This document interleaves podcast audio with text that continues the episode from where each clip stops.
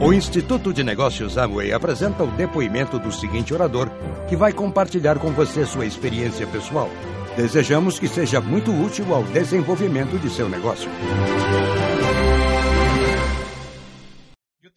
Convido você a refletir esta tarde, esta noite, que ao sair desta convenção, você olhe para a sua família, olhe para o rosto dos seus filhos, olhe para o rosto da sua esposa, do seu marido, da sua namorada, do seu namorado, ou só olhe no espelho e diga: Você consegue, campeão. Você consegue, campeão. Você pode chegar a diamante. Se traçar um sonho e levar no coração. Podemos dizer que essa visão de Luiz Chaves também foi um exemplo de persistência. Um exemplo, um exemplo de consistência, um exemplo de continuar aí, de, de, de dizer a nós mesmos que, apesar de mim, apesar das minhas desculpas, e apesar do que vão dizer, e apesar do que for, chegaríamos a diamante. Pela visão, pela visão, e agora que, que legal poder compartilhar essa visão. Porque agora é uma visão global a que nós temos. Uma visão de que, desta plantação de diamantes que está se formando agora mesmo, neste momento, daqui, de onde começa a pátria, os diamantes vão se espalhar por toda a América Latina com estes novos programas da Amway Global. E vai ser assim. Se você esperar o momento oportuno e não desistir, não desista. Porque o sucesso, pessoal, vai testar vocês. A vida em si é um sucesso, como já ouviram aqui de vários palestrantes. O simples fato de estar vivo é um sucesso. A vida vai forjando a gente.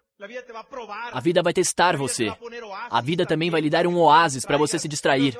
Mas vai forjar você, como ferro forjado. Como se forja o ferro? Se forja no calor, no fogo desses desses fornos incandescentes que, que, que ao colocar o ferro, ele queima e fica praticamente vermelho vivo. E depois com as pancadas, pancada após pancada, e depois o frio, e voltamos a repetir esse processo. Assim é a vida, pessoal. A vida vai te testar. A vida vai te dar sinais, situações, obstáculos.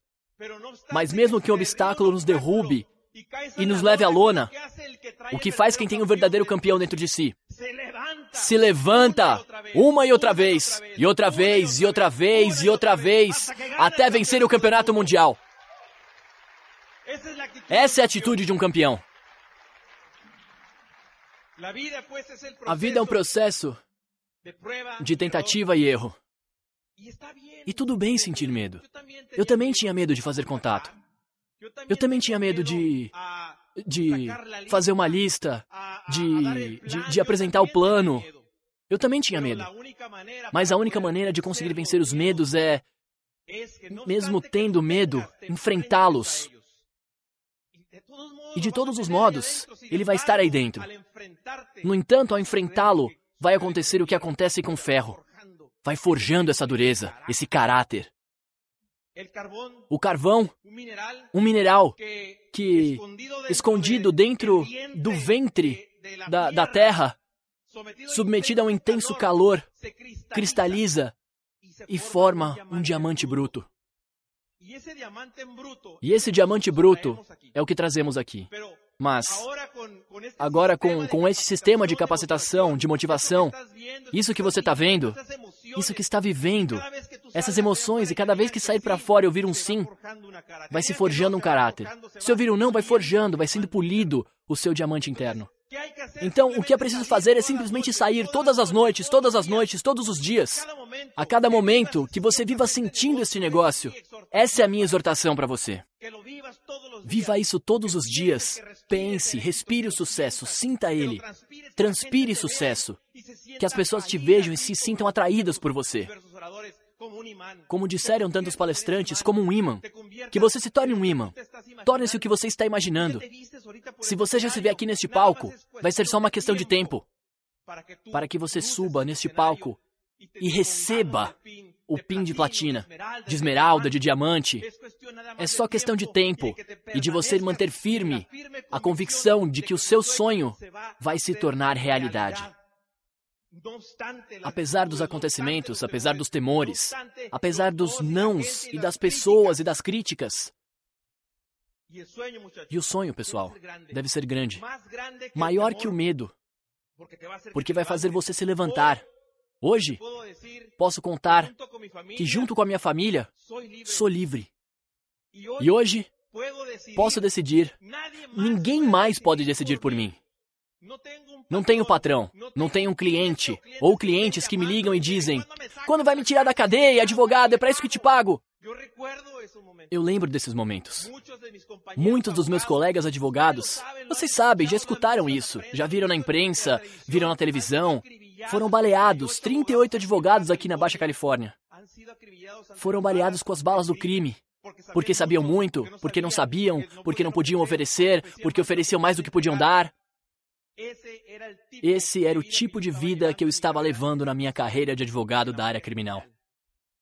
Para mim, este negócio não é somente um negócio. É uma tábua de salvação. Mas não se. Não espere que comecem a acontecer coisas na sua vida que coloquem você em perigo para se agarrar à tábua de salvação que é este negócio e sair daí. Faça isso agora, faça isso agora firmemente e diga: Sou diamante, sou diamante, sou diamante, sou diamante, sou diamante, sou diamante, e você será diamante. Se trabalhar por seus sonhos, eles vão se tornar realidade. Ação, ação, ação. Conheço as vantagens desta vida, deste negócio, como ter os meus pais, oferecer a eles, mesmo que não precisem da minha ajuda financeira, mas sim precisem do meu tempo e do meu carinho. E ter a possibilidade de oferecer o que eles quiserem. E de poder oferecer e dar apoio aos pais da Giovana. Um espaço dentro da nossa casa. Mesmo que também não precisem. Mas quero contar que tudo isso está aí à sua disposição. É só questão de você dizer que é possível. É possível, repita, por favor. É possível. Outra vez. É possível, outra vez. É possível. E vai conseguir. Assim, exatamente, tem que reafirmar constantemente. Muito bem, campeã. Parabéns. Então, sei onde você está. Porque eu, como costumo dizer, já estive onde você está. Já me vi como você se vê. E você se verá como vê a mim. Eu soube o que era pagar o estresse financeiro, que era pagar o limite mínimo dos cartões de crédito, mal pagar a casa, é, mal pagar mesmo, e com os cobradores ligando. Também conheci a angústia de não ter dinheiro no mês de pagar as mensalidades dos meus filhinhos no primário. E a partir do sexto ano da escola, se não me engano, as mensalidades dos meus filhos foram pagas com este negócio. E só isso já valeu a pena para esse momento. Mas continuamos sonhando, continuamos tentando, continuamos entrando em contato, continuamos apresentando plano depois de plano e depois de plano, e vieram mais e mais e mais coisas que nós colocamos neste mapa do sucesso, nesse mapa fotográfico da imaginação, de definir uma data para eles, de colocar emoção e sentir no coração que é seu. Meu único arrependimento é não ter sonhado mais alto. Porque se tivéssemos sonhado mais alto, neste salão, teríamos aberto esta parede e estaria cheio. Mas sabe de uma coisa? Hoje lanço um desafio para vocês. Lanço um desafio para que na próxima convenção você traga uma pessoa e vamos encher esse salão. Vamos encher esse salão. E sabe de uma coisa? vai ser uma reunião, como dizia Luiz Chaves, quando falou que seríamos 100. Ainda lembro disso. Seremos 100. E éramos apenas 10 e chegamos aos 100. E depois às centenas e depois aos milhares. Como agora que vamos realizar uma convenção em Utah, onde calculamos que receberemos mais de 15 mil pessoas de visão global. 15 mil pessoas. E éramos somente dez. Então, pessoal, eu acredito que o nosso coração, a nossa mente estão cheios de certeza. Já temos a certeza de que sim, é possível. Quero contar que, agora mesmo, estava aqui atrás convivendo com a nova geração de diamantes, as crianças. Se queria saber onde estava seu filho, estava aqui atrás, com os diamantes. Não pediram autorização, simplesmente entraram. Ou seja, eles têm medo. Queria que você ficasse com essa lição e que percebesse que se acreditar com a mentalidade de uma criança, com essa fé pura, com essa fé que não está limitada, mais rápido vai chegar a diamante. Estava convivendo com as crianças, com seus filhos, eles com os meus filhos, e quero dizer que, assim como vimos agora, aqui os filhos do Busani, os dois esmeraldas, que são um orgulho para nós, vejo os meus filhos, que são meu orgulho.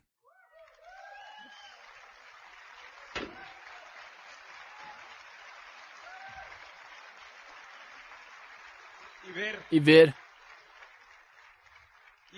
E ver no que estão se transformando.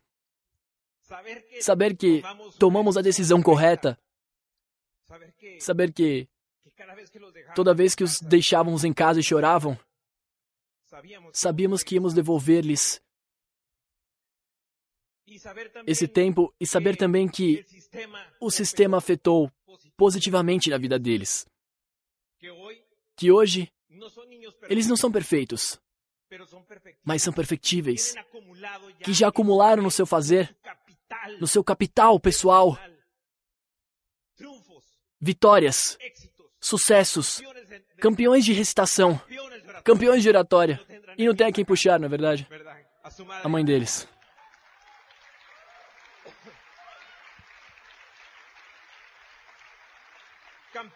Campeões esportivos. Faixa preta de taekwondo, os dois, juvenil. Que foi praticamente um desafio pessoal que eu, que eu, que eu impus. Às vezes a gente impõe, não é? Impo, impomos aos nossos filhos sonhos que não pudemos realizar na nossa juventude e eles realizaram. Alexander, lembra o momento em que ia fazer o exame da faixa vermelha para a faixa preta? E, e, e Giovanninha estava lá, já pronta para fazer. E Alexander disse ao mestre: Professor, preciso passar nesse exame, porque prometi para o meu pai e tenho que dar a ele a faixa preta. E foi assim.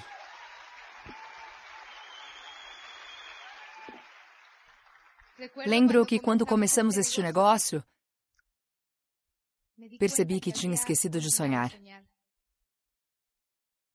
Quando a gente é criança, a gente é um grande sonhador. E quando pequena, desde os cinco anos, eu dizia para o meu pai que eu queria ser presidente do México, porque ficava muito triste ao ver as crianças de rua. E eu achava que o presidente podia consertar isso. Com cinco anos, também disse para o meu pai que seria advogada. E cresci com esse idealismo e essa ingenuidade de de acreditar que sim, é possível. Aos 14 anos, eu já estava metida na política dirigindo jovens do estado inteiro. Aos 16 anos, com força de vinte e tantos, representava a Baixa Califórnia. Aos 18 anos, fui candidata a dirigente e eu sabia, dizia: se for presidente, vou mudar o México. E veio a primeira derrota do partido oficial. Estava no bonde errado. Mas Deus nos fecha uma porta porque está tentando nos dar uma mensagem. Fiquei muito deprimida, continuei minha vida, terminei a faculdade de Direito e já tinha conhecido Paco. Já éramos namorados. Me casei e comecei uma vida fria. Comecei a viver correndo. De casa para o trabalho, estressada, ganhando, mas sempre com pressa. Comer com pressa, chegar correndo, dar comida aos meus filhos com pressa.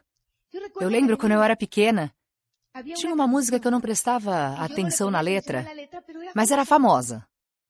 Mas um dia, eu já era advogada, um desses dias de frustração.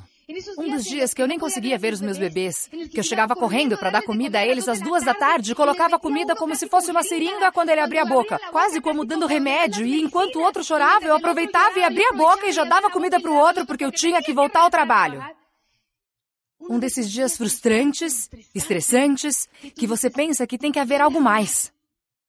Aí eu lembrei da letra dessa música, que dizia: Mas eu não sabia, mas eu não sabia. E passou minha juventude sem conhecer a vida. E. E eu me lembro. Uh, eu cantei para que se lembrem da letra. Mas eu lembro que quando eu ouvi essa música, eu senti um medo terrível. Eu vi a minha vida aos 70, 80 anos, me vi velha e me peguei escutando essa música e pensando: eu perdi a minha juventude sem saber o que era a vida. Quando apareceu o negócio e voltamos a falar de sonhos, eu comecei a viver de novo. E começamos a fazer o negócio com todos os desafios, com a minha falta de humildade, com o meu ego, com a minha rejeição ao sistema, porque eu queria fazer, mas eu não queria trabalhar 100%. Por que eu tinha que ouvir o CD? Por que eu tinha que ir a uma Open toda semana se o plano era igual? Eu já tinha ouvido. Eu ia, tomava um café, a Alicia Barrutia me via e eu já ia embora. Tinha uma atitude tão legal que eu cheguei a gritar com o Luiz Chaves na cara dele para que não me convidasse para um Open que o palestrante não soubesse os números. Tinha uma atitude tão boa que consegui espantar muita gente do negócio. Nós, com os nossos dois filhos, começamos a pagar o preço. As crianças pequenas, que para ir trabalhar, ninguém nos criticava. E chegava meia-noite, porque as secretárias saíam às 10. E eu tinha que ser secretária, às vezes até às 5 da manhã. Está aqui o advogado Ramon Flores, que é testemunha. Às vezes eu tinha que atender até às 5 da manhã. Novo Platina. Às vezes ele ia, e outras vezes era eu quem ia. Mas a gente virava à noite, e eu lembro que ninguém dizia nada. Mas na hora de fazer esse negócio, todo mundo opinou. Péssimos pais, largam os filhos. Eu lembro que o Luiz Chaves disse para a gente cuidar do dinheiro e deixar de fazer festonas. E aí a gente começou a fazer um bolinho só com umas velhinhas para não passar em branco, para que nunca nos cobrassem. O Alexander tinha muitos problemas de autoestima. Se você dizia uma coisa, respondia outra, e eu dizia: Meu Deus, se chegar assim na adolescência, eu morro. Eu sentia muita frustração. E é como o Paco disse agora, ele falou com muita emoção porque vê como eles estavam e o que o sistema fez com os nossos filhos e o que está fazendo com os filhos dos outros esmeraldas, diamantes e nos seus, se você deixar, é grandioso. De verdade, é, é incrível saber que os seus filhos vão estar preparados para que ninguém nunca os humilhe. Quando eles podem decidir que a responsabilidade de como vivem é deles e não de um chefe nem das circunstâncias. Quando entendem esse tipo de princípio, você já não precisa ficar o tempo todo ali. Porque isso é o mais valioso, não as casas, não a herança. Hoje, depois de ter sacrificado todas as festonas, eu deixei de ir a muitas festas, a muitos batizados, eu tenho muitas primas, todo mundo tem debutantes e tinha um montão de festas. Hoje, na verdade, depois de tudo isso, em 2003, a minha filha comemorou o aniversário em Veneza. Em 2004, comemorou em Londres. Em 2005, comemorou em Cancún. Os 15 anos dela, em 2007, nós comemoramos em Nova York. E em 2008, os meus dois filhos acabaram de comemorar em um acampamento com crianças do mundo todo. Só filhos de milionários e bilionários. E nós. E acabaram de comemorar em Norfolk, Inglaterra, graças a termos feito este negócio. Eu lembro que chegava a hora dos aniversários e sempre havia planos, não é verdade, Janela? O aniversário dela sempre caía num evento. A gente esqueceu os nossos aniversários de casamento. Sempre tinha alguma coisa para fazer. Seminário, liderança. Outro dia fomos. Fomos atrás das minhas folhinhas na Franklin e estávamos em La Jolla e Paco me disse: Eu vou comprar um relógio para você. Não, não, eu uso o seu. Não, não, esse é meu, de uma coleção de 20 anos atrás. Eu vou comprar um para você. Não, não, não, não precisa, homem, eu uso qualquer um. Não, eu vou comprar um para você. E foi uma luta, não é? E comprou um relógio. Muito bonito. Uma luta, é verdade. E a vendedora disse: O que vocês estão comemorando? E o Paco: Nada. Como? Eu nunca vi alguém comprar um relógio tão bonito para alguém se não for uma data especial. E Paco disse: Para minha esposa, eu não preciso de nenhuma data especial.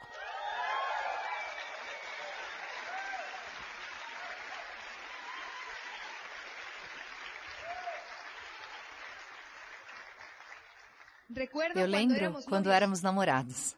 A situação financeira da minha família era muito, muito, muito crítica. Meu pai teve empresas muito grandes, mas ele sofreu a maior quebra quando eu tinha sete anos e nunca mais conseguiu se recuperar. Ele faliu umas sete ou oito vezes. Então eu comecei a passar muita necessidade e eu não ligava até que eu comecei a namorar.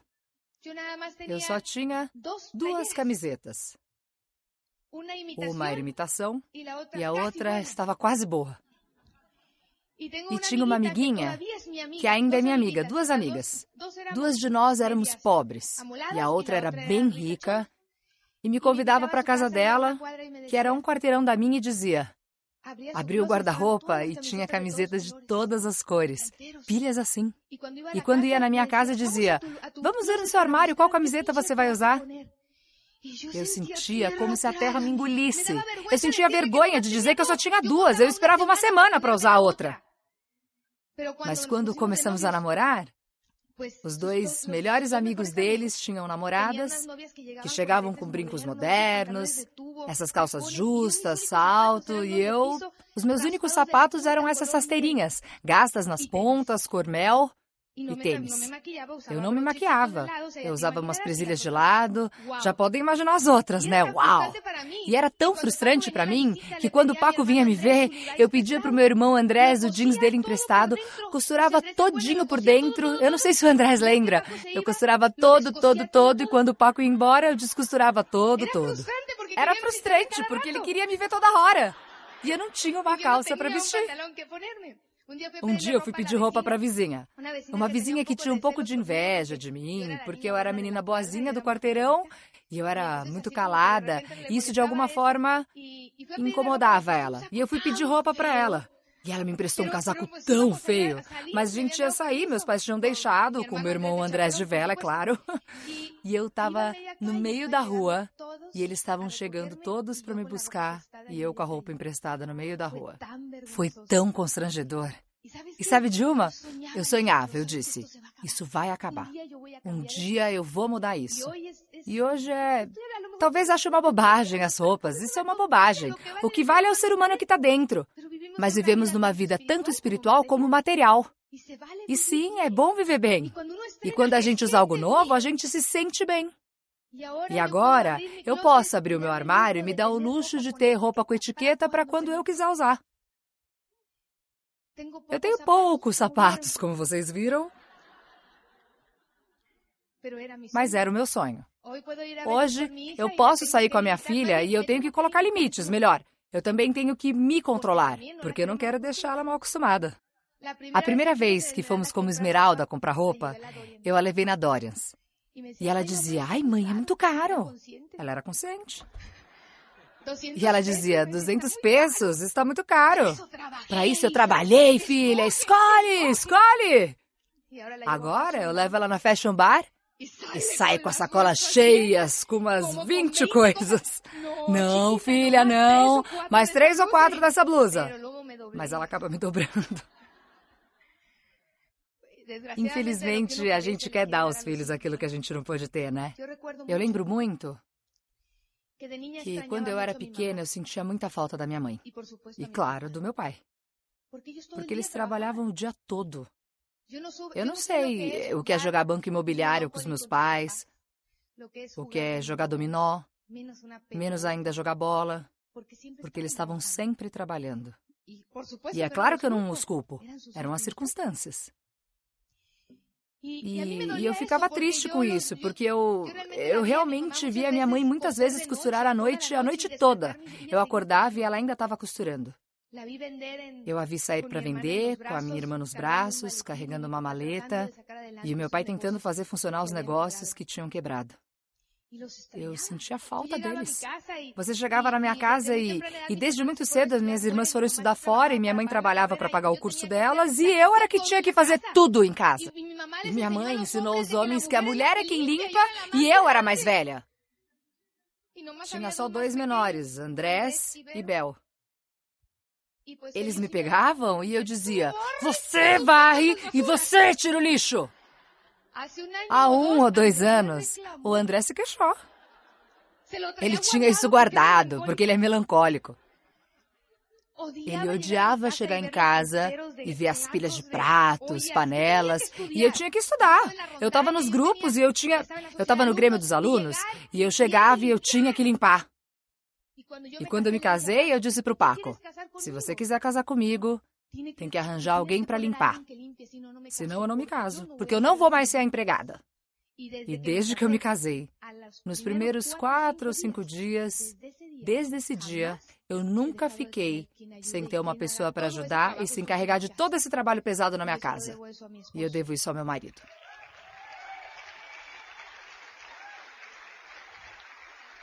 Hoje, meus pais passaram por muitas situações difíceis. As nossas finanças melhoraram e conseguimos adaptar a nossa casa. Era uma propriedade de três casinhas pequenas. E a gente transformou duas em uma e outra deixamos para os meus pais. Abrimos uma parede.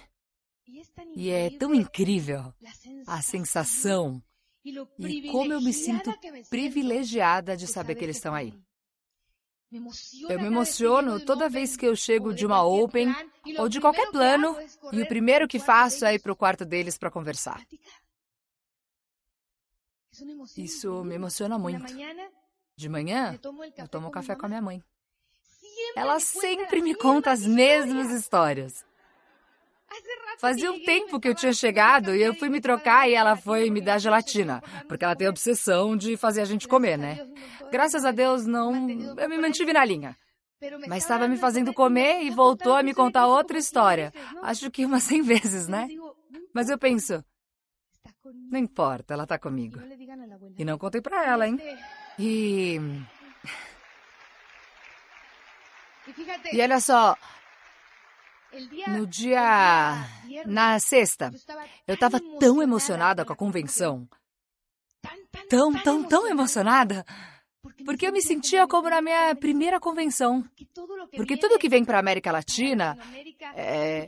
Porque tudo estava acontecendo nos Estados Unidos. E todo o crescimento lá, e os esmeraldas, e os estilos de vida, e os diamantes, e de repente começa a dar uma sensação. Mas e no México? Nada? Foi eu não sei como explicar. É que eu sinto que eu tô começando. Eu sinto a mesma paixão da convenção em Acapulco. Eu me sinto emocionada, mas agora com experiência. Uma atitude um pouco melhor. Eu já não grito mais com o Luiz. E sabe, à noite eu não consegui dormir. Porque eu já posso vê-lo. Agora sim, eu já posso vê-lo. Eu tentava ver, tentava ver, mas já posso ver. E apesar de ter ido dormir às quatro da manhã, eu acordei às seis. É muito difícil acordar às seis, hein? E eu não conseguia dormir. O que, que eu vou fazer? O que, que eu vou fazer? Eu fui para um terraço privativo que a gente tem. E aí eu fiquei lá enrolando para não acordar o Paco e eu pensei, ele vai me matar se eu acordar ele. E aí eu pensei, eu vou tomar minha vitamina de proteína com água que o Dr. Barreira me passou. E aí eu estava descendo pela escada. Eu adoro descer por essa escada. E lá de cima eu vi a minha mãe, que estava no quintal, com as mãos assim, orando para o céu. Foi a cena mais bonita que você pode imaginar. E só por isso, só por esse instante, já valeu a pena qualquer não e qualquer rejeição. E poder dar amor a eles, estilo de vida, poder curti-los. Porque tem gente que tem dinheiro e dá dinheiro para os pais, mas às vezes o que eles querem é amor, é carinho.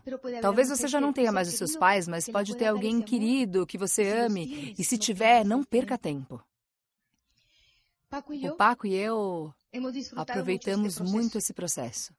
Ele é o meu melhor amigo. É muito difícil a gente brigar. A gente teve três brigas feias na vida. Só isso. E tinha a ver com a questão financeira, infelizmente. As nossas discussões são de rir. Nunca passamos mais de meia hora com raiva, e se passar, ele é tão inteligente que me acalma rápido.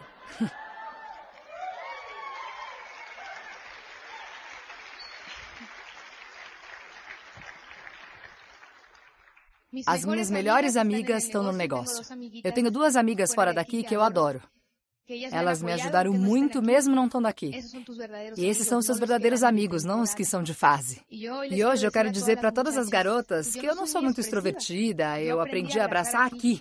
Porque os meus abraços ou os meus carinhos eram uma palmadinha, assim eles diziam: Eu não sou cachorro? Mas às vezes eu não consigo dizer que as admiro muito e gosto muito delas. Mas hoje eu quero dizer isso a todas.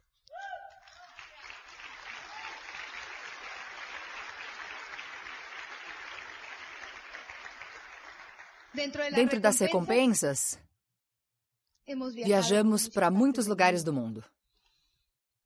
Eu lembro muito bem dessa primeira viagem para Orlando, Flórida. Alexander tinha três anos e meio e Giovanninha dois e meio. Estávamos no negócio fazia um ano, nós assim, de cara qualificamos. Dois ou três Qs com uma ajudinha, mas qualificamos. Mas nessa primeira viagem para Orlando, a gente ainda tinha dívida e tudo mais. Mas eu lembro dessas carinhas, dessas carinhas descendo do ônibus e todos os bonecos do Walt Disney aplaudindo e vendo esses rostinhos. E aí você diz: todos esses nãos valeram a pena só por esse instante. Começamos a viajar por toda a América do Sul, fazendo conferências. Fomos sete vezes para Venezuela, seis vezes para Costa Rica. Eu lembro muito bem de um jantar na Venezuela tão romântico, com uma vista do último andar, luz de vela. E estávamos lá, já éramos esmeraldas e uau! Isso tem que ser vivido por mais gente. Pequenos momentos que ficam no seu coração. Os meus filhos estiveram em vários clubes diamantes. Eu sugiro Maui. Querem ir para Maui? E eles, Maui, não, esse ano não. Eu pergunto, quer ir para Jamaica? É, deixa eu ver na escola. Eles conhecem grande parte do mundo. Já foram para lugares muito exóticos na Grécia, já conhecem a maior parte da Itália, já viajamos nos cruzeiros mais elegantes do mundo. Fomos em museus como o Louvre, no de Londres. Eles já foram para Rússia, Suécia, Noruega, Finlândia, Dinamarca, Alemanha, Inglaterra e França, Espanha, Escócia. Não, na Escócia não, a gente foi sozinho.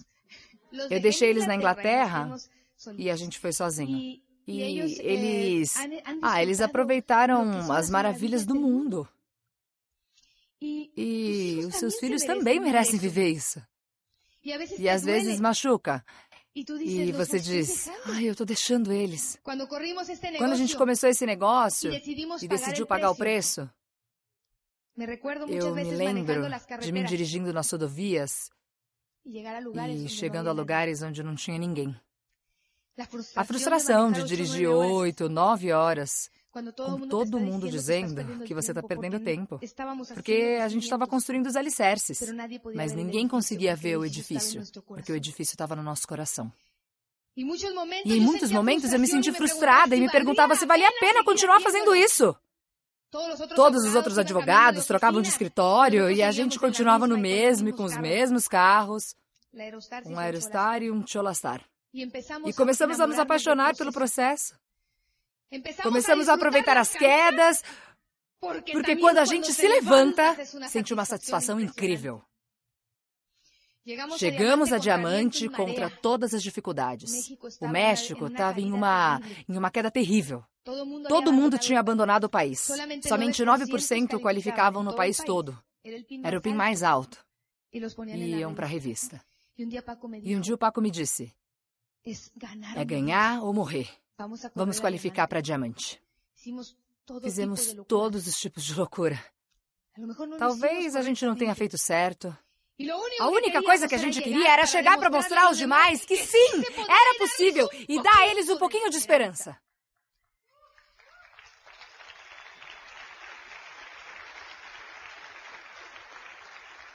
E fomos e atravessamos o processo. Chegamos o pó. E vieram os piores anos.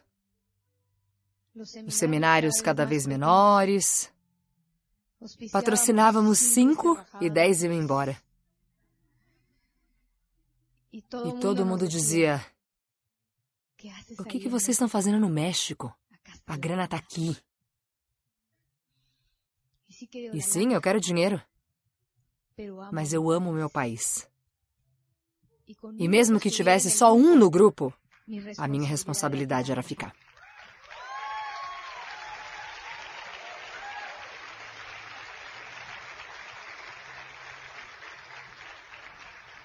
Hoje esse negócio se converteu numa missão. Tocar a vida de mais, mais e mais gente.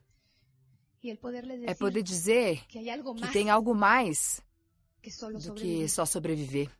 Que é possível. Que se ouviu a vida toda que você tem que ser só mais um sobrevivente e ficar preso na segurança. É hora de abrir as suas asas e começar a voar. Porque aqui tem muitas águias dizendo que você vai abrir as suas asas, você consegue, você pode. Estique-as, mas vai doer. Eu tenho na minha casa dois novos inquilinos. Um deles é um passarinho do amor amarelo que o Alexander e o Paco acharam jogando tênis. Pegaram ele e colocaram na gaiola. E a minha filha, que ama os animais, foi e comprou um companheirinho, um periquito do amor azul. Soltou ele em um cubo de luz grande e o periquito azul não quis voar. A minha filha perguntou por quê? Porque ele nasceu numa gaiola. E o periquito amarelo, a periquita, na verdade, muito esperta, chegava e fazia cafuné nele, se jogava em cima e ele saía. Eu acho que era, sabe, como se ele dissesse: Vem! E o outro: Não, não, não, a segurança. E eu observava isso. Eu observava, observava. E ele não queria voar. Colocamos eles numa gaiola para não terem frio e decidimos deixar a gaiola dentro, mas aberta. O amarelo saía e voava e voltava para convidar o outro para ser livre, mas o outro tinha muito medo. E um continuava saindo e voltando, era uma luta para ver quem ia vencer. Infelizmente, a periquita ficou com o periquito azul na gaiola e com a porta aberta e não quiseram mais sair. É assim aí fora. Muitos ladrões de sonhos. Nunca deixe alguém chegar e te arrastar para uma gaiola. Ouça o seu upline, que é esse periquito amarelo que está dizendo para você abrir as suas asas. Você consegue! Não tenha medo. Saia da sua zona de conforto. Vai doer, mas vai valer a pena. Hoje que fizemos essa viagem, eu realizei um dos meus sonhos. Desde menina, eu sempre gostei de castelos. Tudo que era medieval. Eu escutava as gaitas e a minha pele ficava arrepiada. Todas as saias dos escoceses, eu sinto como se. como se eu estivesse lá. Tudo que tem a ver com a Irlanda, Escócia, Inglaterra faz meu coração bater. E antes de casar, eu disse pro Paco que eu iria pra Inglaterra. Eu iria estudar, eu iria conseguir uma bolsa e ele toma um remedinho e pisa no chão. E me roubou o sonho. Mas ele disse que ele ia me levar. E eu acreditei. E como eu me casei com um campeão, ele me levou em 2004 e me deixou dirigir pelo sul inteiro da Inglaterra. Me deixou passear pelos castelos e chegar ao povoado de Arundel. E os meus filhos vão lembrar dessa comida no restaurante chinês. Lindo, caro e elegante. Com rochedos que a gente via da nossa janela. E na colina, em frente ao castelo mais imponente e bonito de pedra medieval. Momentos que nunca esqueço. Pequenos instantes. Eu lembro muito bem de uma noite em Paris, em frente a Notre Dame, em 2003, com os cappuccinos e meus filhos com chocolate, a gente falando da vida, dos princípios. E eu dizia, só por isso já valeu a pena. Chegou o momento de ir para a Escócia? E o Alexander disse, eu quero ir para um acampamento. Quando? Júlio. Pedi para o Paco, ele nunca me nega nada, é um homem muito inteligente ele. Ele me disse, vamos. Planejamos deixá-los e ir sozinhos para percorrer a Irlanda e a Escócia. Alugamos um carro e percorremos os lugares mais impactantes. Chegamos ao castelo de Warwick, que a gente já conhecia, mas eu quis ir de novo. E essa noite, uma hora e meia depois, chegamos no castelo de Cro. Um dos meus maiores sonhos era dormir em um hotel transformado, um castelo transformado em hotel. Estávamos no carro e víamos apenas uma estrada cheia de árvores. Ao fundo havia algo e o carro já ia avançando. Estávamos ouvindo música da Escócia com as gaitas e dava para sentir na pele que estávamos sendo transportados e percorrendo essa estrada. Quando fomos nos aproximando e chegamos ao final dessas árvores, a vista abriu e deu para ver a grandiosidade do castelo. Entramos e eu ficava olhando o teto, as pinturas, o ranger das escadas. Entrar no quarto e ver esses móveis de 700 anos foi uma cena incrível nesse castelo. E eu garanto que nessa hora você nem se lembra dos que riram de você. No dia seguinte, a gente percorreu todo o litoral da Escócia. Saímos. O litoral não é plano. Você vê a terra, o mar, mas não vê o mar aberto. Percorremos lugares incríveis. De repente, você ia dirigindo entre carneirinhos, ovelhas, campos verdes, vegetações exuberantes. E de repente a vegetação se abria e você viu um castelo gigante na sua frente. Meu coração palpitava. Eu dizia para o Paco: Eu não quero ir embora da Escócia sem ver as vacas do alto das montanhas. Eu lembro bem que eu estava dirigindo depois de ver um castelo em ruínas. E alguém gritou e disse: Olha as vacas! Era incrível. E consegui ver essas vacas peludas, que não dava para ver os olhos lindas, uma cor meio marrom e ir para Glasgow e estar caminhando lá e começar a escutar as gaitas. Eu fiquei hipnotizada, literalmente hipnotizada. Eu começo a ouvi-las e é como se a vida toda te. Ah, eu as visse. Eu estava realizando um sonho. O Instituto de Negócios Amway agradece sua atenção.